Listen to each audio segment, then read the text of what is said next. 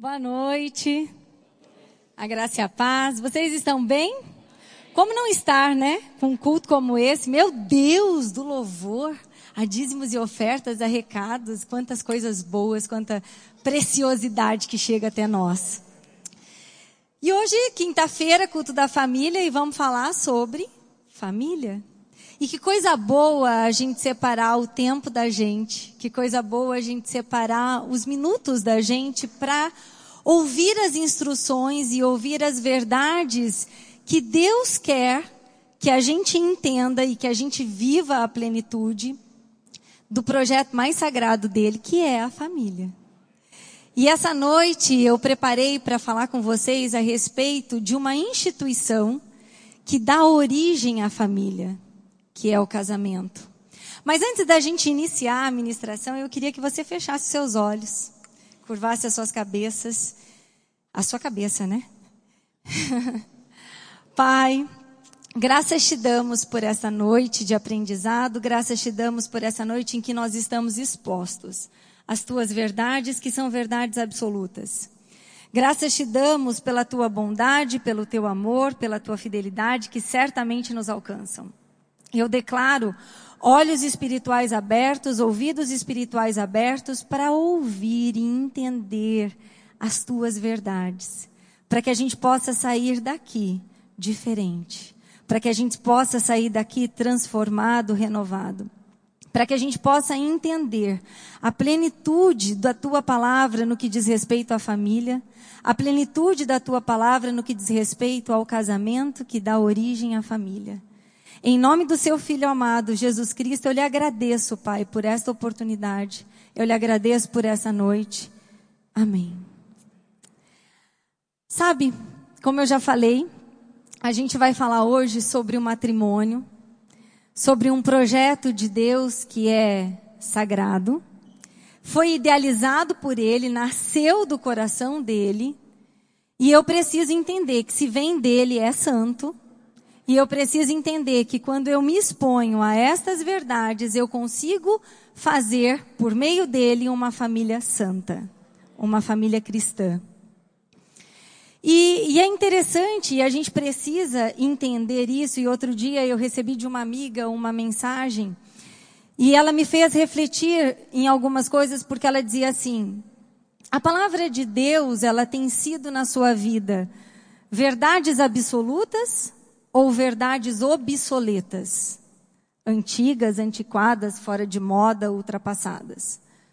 E sabe que quando a gente vai olhar para a instituição do casamento, e quando a gente olha para uma imagem paralela ao que a Bíblia diz, que é o casamento que hoje a gente vê no mundo, e é paralelo porque não é, não está conforme ao que a Escritura nos diz, a gente começa a entender o quão é importante a gente começar a olhar para essas verdades e a praticar essas verdades, porque se eu quero viver algo de Deus, se eu quero viver algo que Ele criou, eu preciso entender que ninguém melhor que Ele escreve os princípios, as leis e as normas para que isso dê certo, para que isso funcione na sua plenitude, para que eu e você possamos usufruir da totalidade do que Ele tem para nós. A Bíblia diz que tudo aquilo que vem dele é bom, que tudo aquilo que vem dele é perfeito e agradável. E se o casamento foi criado por ele e vem dele, o casamento precisa ser bom, perfeito e agradável. E aí eu sei que aqui tem gente que está me ouvindo que ainda não se casou, que ainda talvez nem pense em se casar, mas deseja se casar. Eu sei que tem gente me ouvindo que, assim como eu, já entrou nessa instituição, já está casado.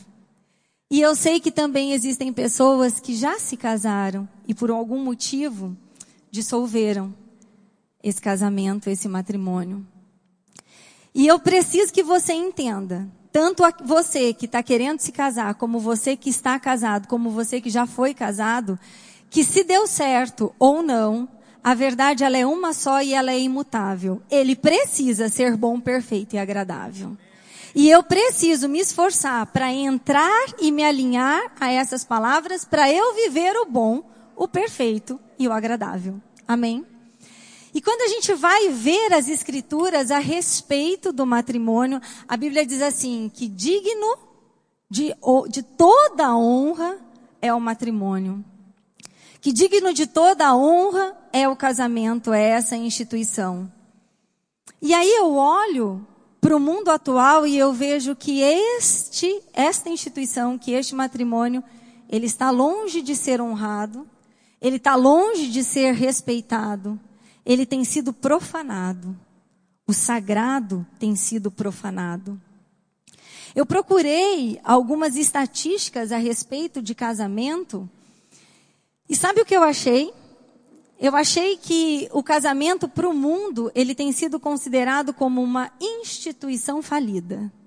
E eu te pergunto, como é que algo que é de Deus, que é criação de Deus, aquele que sabe de todas as coisas, aquele que é perfeito em tudo, porque a palavra diz que não há nada nele que precise ser aperfeiçoado, como é que ele pode criar alguma coisa e essa coisa estar sendo ultimamente uma instituição falida?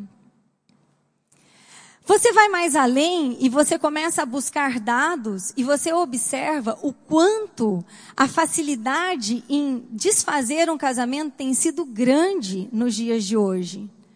Engraçado que quando a gente vai buscar na internet, quando a gente vai buscar informações em relação a isso, a gente lê palavras do tipo, por causa da evolução da humanidade, por causa da evolução da história. E aí eu te pergunto, evolução traz resultados como instituição fracassada? Eu vou te dizer que essa evolução que a internet nos dá a respeito do matrimônio, como se fosse a evolução da humanidade, a evolução de um contexto histórico, na realidade ela não é uma evolução, ela é um retrocesso. Porque as pessoas que estão dentro dessa instituição estão desconsiderando as palavras daquele que criou essa instituição.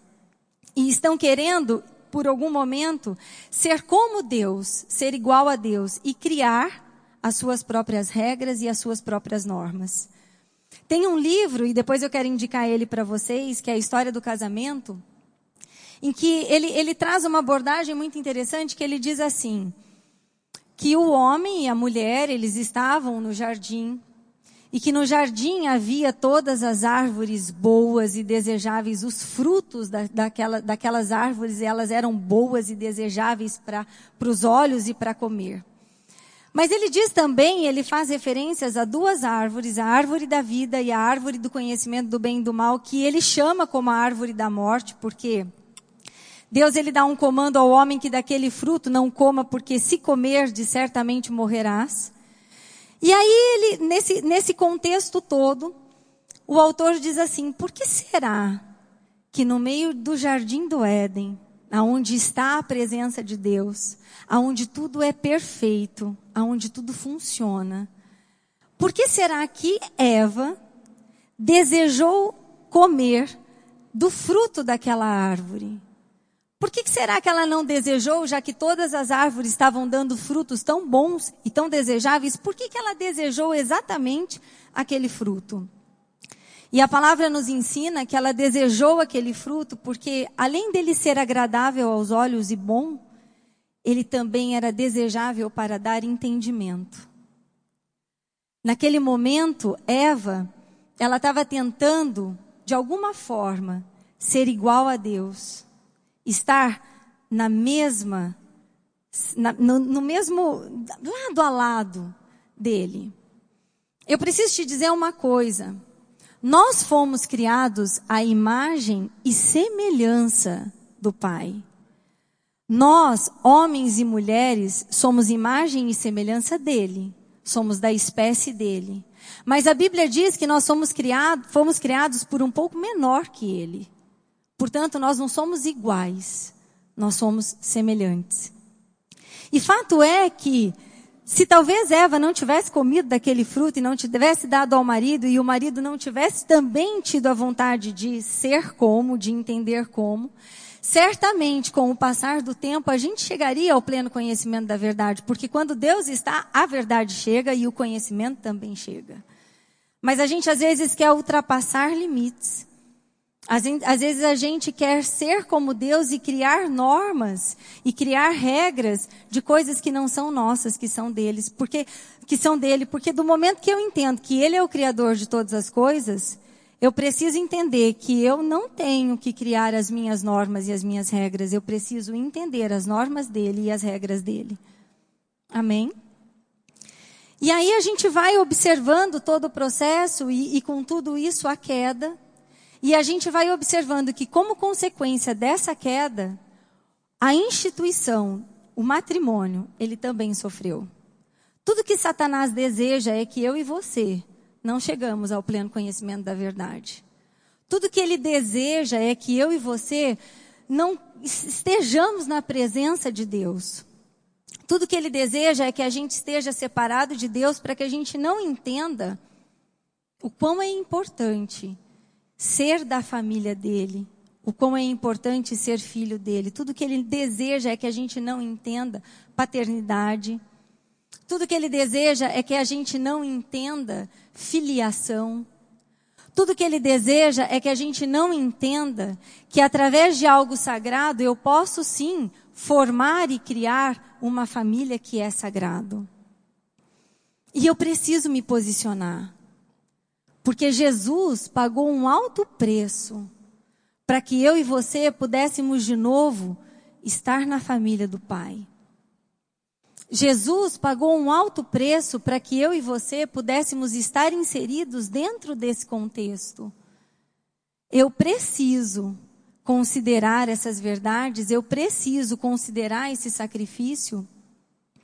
E em me tornando salvo, e me tornando filho, e em fazendo o matrimônio, ser exemplo para todos aqueles que me cercam, inclusive filhos, do que significa o conceito da família e do que significa você estar no matrimônio, o que significa você poder, através da sua união, homem e mulher, formar uma unidade, ser um só, indivisível.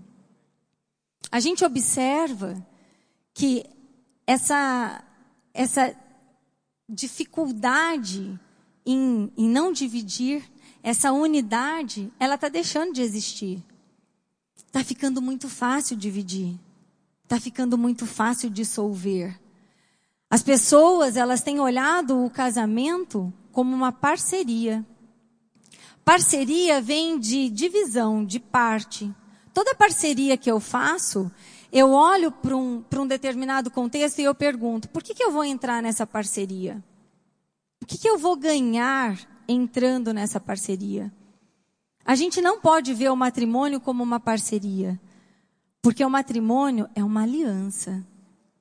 O matrimônio, ele é um contrato indissolúvel. O matrimônio, ele, você entra nele dizendo, não o que eu posso ganhar com isso, mas o que eu posso dar para você.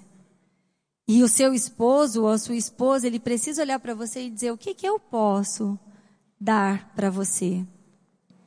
Matrimônio envolve sacrifício.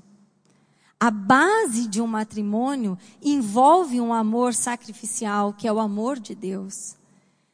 E muitas vezes a gente vê casamentos se dissolvendo porque a paixão deixou de existir.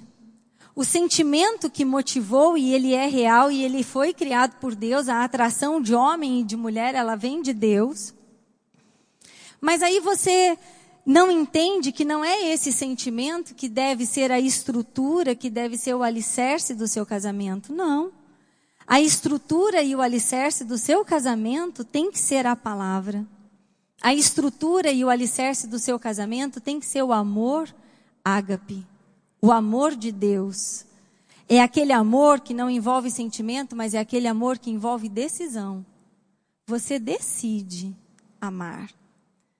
Deus amou o mundo e decidiu entregar o seu filho. Jesus decidiu ser obediente ao plano. E eu e você, agora da família do Pai, precisamos entender que o nosso matrimônio, ele precisa ser visto, ser olhado com base nas escrituras com base nas verdades do que a palavra diz. O diabo, ele é o pai da mentira. O diabo ele não cria absolutamente nada. Deus é o criador de todas as coisas. O diabo ele simplesmente pega aquilo que já foi criado e distorce. Ele faz com que aquela verdade possa soar como uma meia verdade. Ele faz com que aquela verdade não pareça para mim e para você uma mentira. Não, ele é sagaz. Ele é sedutor. Ele faz você achar, ele faz você acreditar que você pode sim viver uma parte da verdade e uma outra parte você pode fazer do seu jeito. E não é assim que funciona. A verdade é a verdade e ela é absoluta. A verdade não sofre relativização. Existe isso? Ela não é relativa. A verdade, assim como o pastor nos ensina tanto, ela não pode ser negociada. A gente não pode querer criar normas e regras para as coisas do Senhor. A gente não pode querer viver o bom, o perfeito e o agradável dele, ditando as nossas regras e as nossas normas. Isso vai trazer frustração. É por isso que eu te digo que quando a gente busca e vê os contextos de evolução histórica e de evolução da humanidade não é evolução, é retrocesso. Imagina você. Na Idade Média existiam os contos de fada. Eles surgiram na Idade Média. E todo conto de fada ele começa com era uma vez. Ele traz a história de amor de um homem e de uma mulher. Meu Deus, ele traz N pressões, N circunstâncias que esse homem e essa mulher vivem, mas no final, eles são felizes para sempre. Sabe que eu vou te dizer uma coisa? O conto de fada não é das fadas, é de Deus. Deus deseja que eu e você, deseja mesmo, que a gente consiga entender que nós, dentro de um casamento, podemos ser felizes. Circunstância existe? Com certeza. Pressões existem? Meu Deus, muitas. Mas elas não podem ser capazes de vencer aquilo que ele já venceu. Elas não podem ser capazes de fazer com que a gente desacredite nessa instituição, nessa estrutura. Não pode. Amém? Eu quero que vocês abram comigo a palavra de vocês para a gente entender um pouquinho a respeito do que, poxa, Fer, você está dizendo que casamento então é um projeto de Deus, amém. Você está dizendo que Ele é o criador disso, amém. Você está dizendo que todas as regras para que eu viva o bom e o perfeito e agradável estão na palavra, então me mostra, para que eu possa viver a plenitude disso. E vamos começar a falar um pouquinho dessas regras e vamos ali para o livro de Efésios, no capítulo 5. O livro de Efésios, no capítulo 5, ali no versículo 22, ele começa a trazer como deve ser um lar cristão. Como deve se comportar a mulher e como deve se comportar o homem quando eles decidem se unir em matrimônio e formar uma família.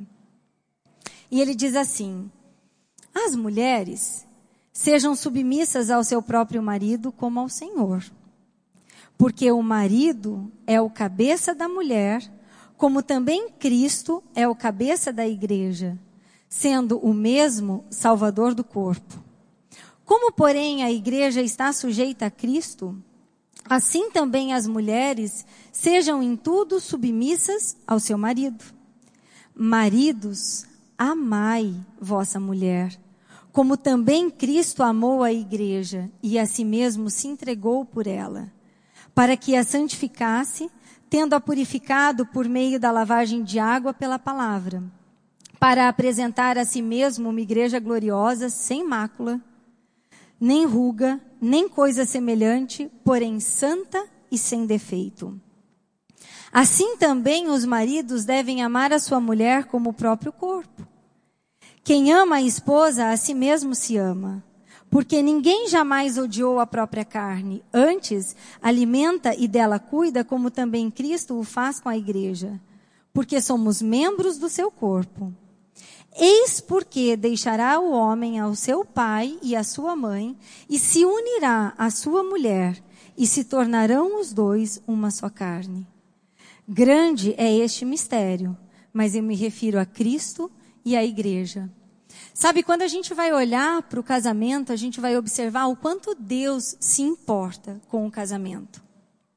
Primeiro, porque atra através dele eu dou origem à família. Segundo, porque por meio dele eu consigo entender o relacionamento de Cristo comigo enquanto igreja.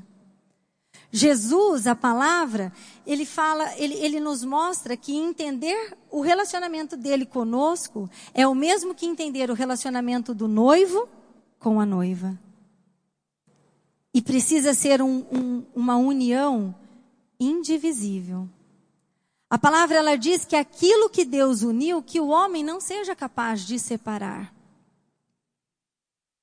E sabe que quando a gente volta de novo para o processo da criação, e a gente observa Deus criando o homem, eu preciso entender que o gênero masculino, homem, ele foi criado primeiro que o gênero feminino. E aí Deus, quando cria o homem, gênero masculino, quando ele sopra nas narinas do homem e ele se torna alma vivente, ele diz assim: tudo aquilo que eu criei, agora você domine e governe, cuide, cultive, guarde. Mas aí ele, num determinado momento, também olha para esse homem e ele diz: Nossa, não é bom que esse homem esteja só. Farei para ele uma auxiliadora. Falei, farei para ele uma ajudadora que lhe seja idônea. Ou seja, Deus ele olha para a criação, para a sua imagem e semelhança, para o gênero masculino, coloca aos pés dessa criação todas as coisas por ele criada para dominar e governar. Mas ele observa que para haver a plenitude desse governo desse domínio, seria necessário que houvesse alguém que tivesse a capacidade, a competência, a aptidão de ajudar e auxiliar. Sabe que nós, mulheres, precisamos entender que ser submissa ao marido é algo que não tem nada a ver com inferioridade, mas de uma grandeza a ponto de você ser a ajudadora, o socorro bem presente, a auxiliadora. Quando a gente está em apuros e a gente diz socorro, é tão bom quando aparece alguém. Mulher, eu e você fomos feitas com esse propósito. Fomos feitas para auxiliar, para ajudar, para ser o socorro bem presente do nosso marido, para que a gente consiga fazer com plenitude e grandeza o domínio e o governo sobre todas as coisas. Marido, você precisa entender que você precisa amar sua esposa como Cristo ama a igreja. Este amor, ele vai além de um amor de sentimento, ele vai ele é um amor de sacrifícios. Você precisa liderar. É você que dá a direção. É você que supre. É você que cuida. Isso é amar. Isso é entregar. Isso é decidir viver a plenitude do Pai.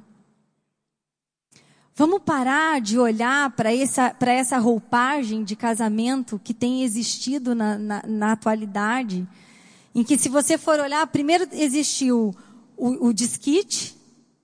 O disquite era a possibilidade de você terminar o casamento, então o casal se separa, separam-se os bens, mas aí você não conseguia, por meio do disquite, acabar com o vínculo do matrimônio. Ou seja, você não conseguia, por meio do disquite, casar de novo. E aí a evolução, que é o retrocesso, fez com que o disquite fosse substituído pelo divórcio. E aí o divórcio, num primeiro momento, ele trouxe uma roupagem assim. Por meio de mim, eu consigo separar vocês, por meio de mim eu, eu consigo separar o que é de vocês, e por meio de mim eu consigo finalizar esse vínculo matrimonial e eu te dou a oportunidade de se casar mais uma vez. O divórcio, num primeiro momento, ele traz a oportunidade do casamento poder ser realizado por mais uma vez. É como se a gente pudesse ter uma segunda chance de fazer diferente aquilo que não deu certo. E aí, com a evolução histórica, com a evolução da humanidade, que eu já te falei que é um retrocesso, o divórcio ele vem um pouquinho melhor, um pouquinho mais agressivo, dizendo assim: olha, eu consigo agora separar vocês, eu consigo agora separar tudo que vocês têm, eu consigo agora separar o vínculo quantas vezes você quiser.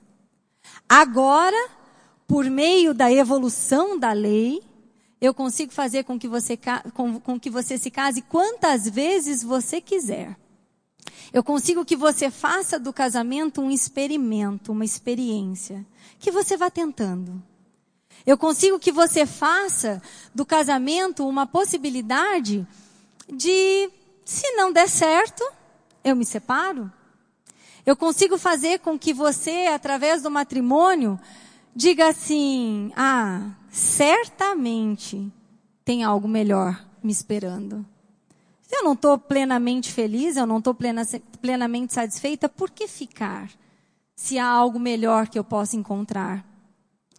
O próprio consumismo traz na vida da gente essa, essa realidade. A gente sempre quer algo novo. A gente não quer mais saber das coisas duradouras, a gente quer algo novo. Para que eu comprar uma coisa que tem 50, 60 anos de garantia se daqui uns dias eu posso comprar algo novo e melhor? Mas eu vou te dizer, isso é retrocesso. Porque isso é você deixar que a verdade, que é absoluta, seja agora negociável. É você permitir que algo que foi feito para ser indivisível comece agora a ter facilidade para ser dividido. Eu não trago condenação para aqueles que já foram casados e por algum motivo resolveram dissolver essa união. Não. Até porque eu estou expondo a luz da palavra e quando a palavra chega não há condenação, há libertação. A palavra ela nos, nos liberta. O que nos aprisiona é a falta de conhecimento e de entendimento. Eu preciso te dizer que não há ninguém melhor do que o nosso Pai para nos dar uma segunda chance. Não há ninguém melhor do que o nosso Pai que nos ensinou o perdão. Meu Deus, nós estamos aqui hoje como filhos, porque tivemos o perdão, tivemos o amor e tivemos a segunda chance. E ele compara o relacionamento do noivo e da noiva com o relacionamento dele conosco. Então não, não fique com condenação. Se você teve uma relação e por algum motivo você desejou não estar nela. Mas olhe à luz da palavra, olhe para a palavra e faça o certo. Considere as verdades dela como verdades absolutas e negociáveis. Considere as verdades dela como algo que é vivo e eficaz, atual, atemporal. Ela não é antiquada. Ela não está no retrocesso. Ela, ela não precisa se adaptar ao mundo. Porque se você for parar para pensar, eu e você, nós estamos no meio da história. Como algo pode ser mais vivo e atual do que você ter uma palavra que te ensina o começo, que te ensina o fim e te diz: ei, você está no meio dessa história. Essa história ainda não acabou, essa história está acontecendo. E eu preciso que você olhe para mim e eu preciso que você entenda aquilo que você é, aquilo que você pode, aquilo que você tem. Eu preciso que você entenda que tudo que eu te dou é bom, perfeito e agradável. Eu preciso que você entenda que tudo que é meu é sagrado. Tudo que é meu te faz prosperar. Tudo que é meu te faz avançar. É assim que a gente precisa olhar para todas as coisas do Pai, inclusive para essa instituição tão linda que faz com que a gente faça originar a família. E sabe que eu vou dizer uma coisa para vocês. Eu, quando me casei, não tinha o conhecimento dessa palavra. Eu e o Miguel, quando nos casamos, a gente não sabia, a gente nem resolveu buscar quais eram os princípios, quais eram as normas e quais eram as regras para que a gente vivesse o tal matrimônio. E sabe que a gente enfrentou circunstâncias, enfrentou pressões, mas graças a Deus essa palavra chegou até a minha vida e eu pude, por meio dela, começar a ajustar, começar a renovar a minha mente. Porque, sabe, existe um erro em nós casais. Da gente querer fazer com que o outro enxergue ou de que o outro seja transformado. Não. A transformação começa por nós. Quando eu sou transformada, quando eu olho para mim e vejo que eu preciso me ajustar, que eu preciso me renovar, eu me transformo e a minha transformação afeta as pessoas que estão ao meu redor. Eu vim de uma família em que o casamento dos meus pais não foi um exemplo de um matrimônio perfeito. A minha mãe precisou ser pai, pai e mãe. O meu pai era um homem rico, mas ele não dava importância para as coisas que tinham que ser importantes. E muitas coisas, muitas coisas, fizeram que um dia a minha mãe dissesse: Não, eu não quero mais viver esse casamento. E sabe que eu trouxe esse exemplo para mim, para minha vida. Eu acreditava plenamente que não era possível ser feliz. Eu desacreditava no matrimônio, porque eu achava que todo homem seria como o meu pai foi. E sabe que eu vou te dizer que não é assim? Sabe que eu vou te dizer que quando você conhece Deus, você conhece realmente o teu Pai. Você consegue entender realmente a paternidade, o tamanho do amor dele. E sabe que no final da vida do meu pai, eu o perdoei de todo o meu coração, até sem conhecer o que as escrituras diziam sobre o perdão. E houve em mim uma transformação tão grande quando eu deixei isso acontecer, porque eu entendi que aquela história era a história da minha mãe e do meu pai, e não a minha história. E eu não quero aqui, mãe, dizer para você, meu Deus, como você permitiu ou como as coisas foram assim. Até porque você sabe o tamanho do meu amor, o tamanho do meu respeito e da minha admiração por você. Até porque hoje eu te vejo com tudo que você é, com tudo que você já fez, sentada e se rendendo às verdades. Mostrando para mim, para o meu irmão, para os teus netos, o quanto isso é maior que tudo. O quanto você pode ter mestrado, doutorado, especialização, todas as coisas, mas se você não tiver o Pai, se você não tiver a palavra, nada disso adianta.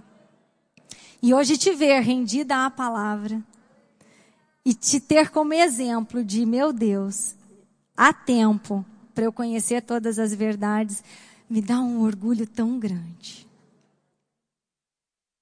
E o que eu quero dizer para vocês é isso: confiar na palavra vale a pena. A circunstância vai chegar, a pressão vai chegar, mas Ele é conosco. E quando Ele está, o que nós não podemos nele? Nós podemos tudo nele. E essa noite eu quero dizer isso para você. Confia no teu Pai. Confia nas palavras que ele deixou para você.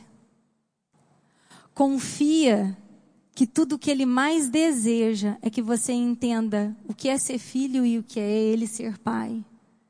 O que ele mais deseja é que você entenda o quanto família é um projeto grandioso e sagrado dele. Que você entenda que para formar a tua família com um matrimônio, você pode sim, olhando para as escrituras, fazer desse matrimônio algo sagrado e constituir desde o início o sagrado, uma família sagrada. E que a gente pode ser exemplo para todos aqueles que nos cercam. Uma vez uma amiga, só para finalizar, uma amiga, ela, ela foi até a clínica e ela me disse assim, Fer, o meu casamento está pesado demais para mim.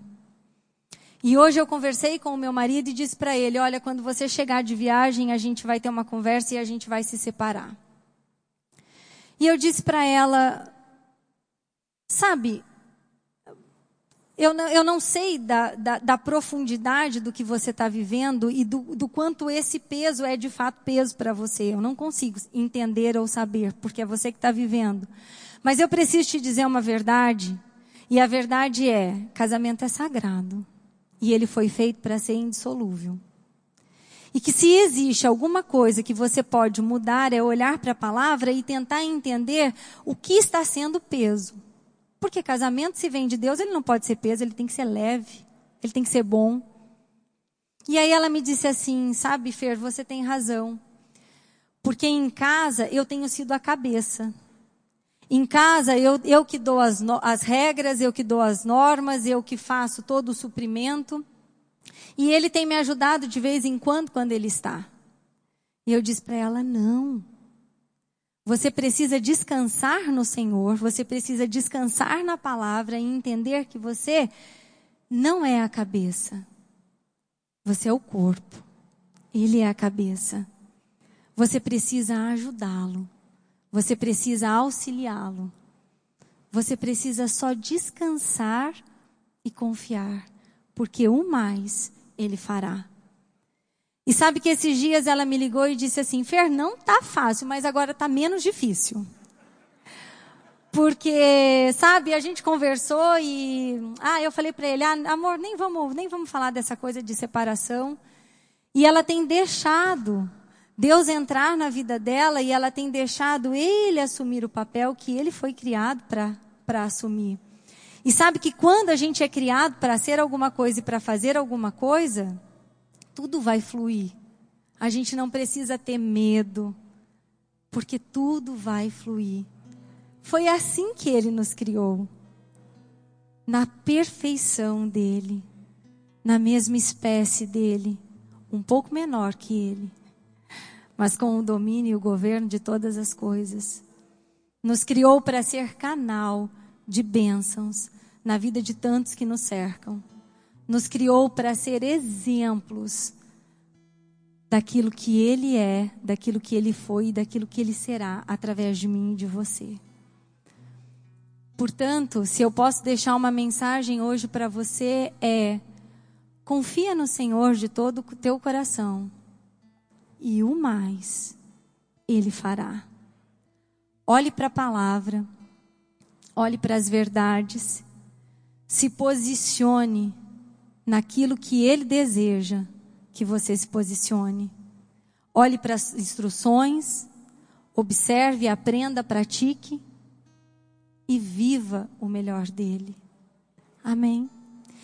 E eu queria indicar para vocês dois livros que eu li e são maravilhosos, que falam a respeito de casamento. Esse aqui, que é o Casados para Sempre, que ele diz para a gente, nesse tamanho de livro, você não tem ideia da riqueza que ele diz, do quanto é, in, é, é possível ter um casamento feliz. Porque aqui ele mostra o quanto tudo que Deus faz é bom, perfeito e agradável. Amém? E outro livro maravilhoso e impactante é esse de John e Lisa Bevere, que fala sobre a história do casamento.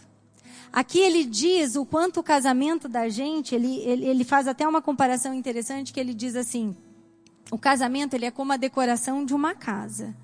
Numa casa você tem que ter, toda e qualquer casa, tem que ter a fundação, as paredes e o teto. Mas o casamento é a decoração que você dá para essa casa. O casamento ele é único, Deus ama a diversidade e o casamento ele precisa ser vivido com todas as estações que existem. Existem momentos que a gente vai viver no nosso casamento o inverno. Existem momentos que a gente vai viver no nosso casamento o tempo de florescer, a primavera. Existem momentos em que a gente vai viver o, o, o tempo e a estação do outono em que as folhas vão cair. E existe o um momento em que o casamento vai brilhar, porque nós estamos no verão. Mas não se esqueça que a base a fundação, a parede e o teto é a palavra do Senhor. Com esta palavra, sendo a fundação, a sua parede e o seu teto, a decoração vai dar certo. Amém?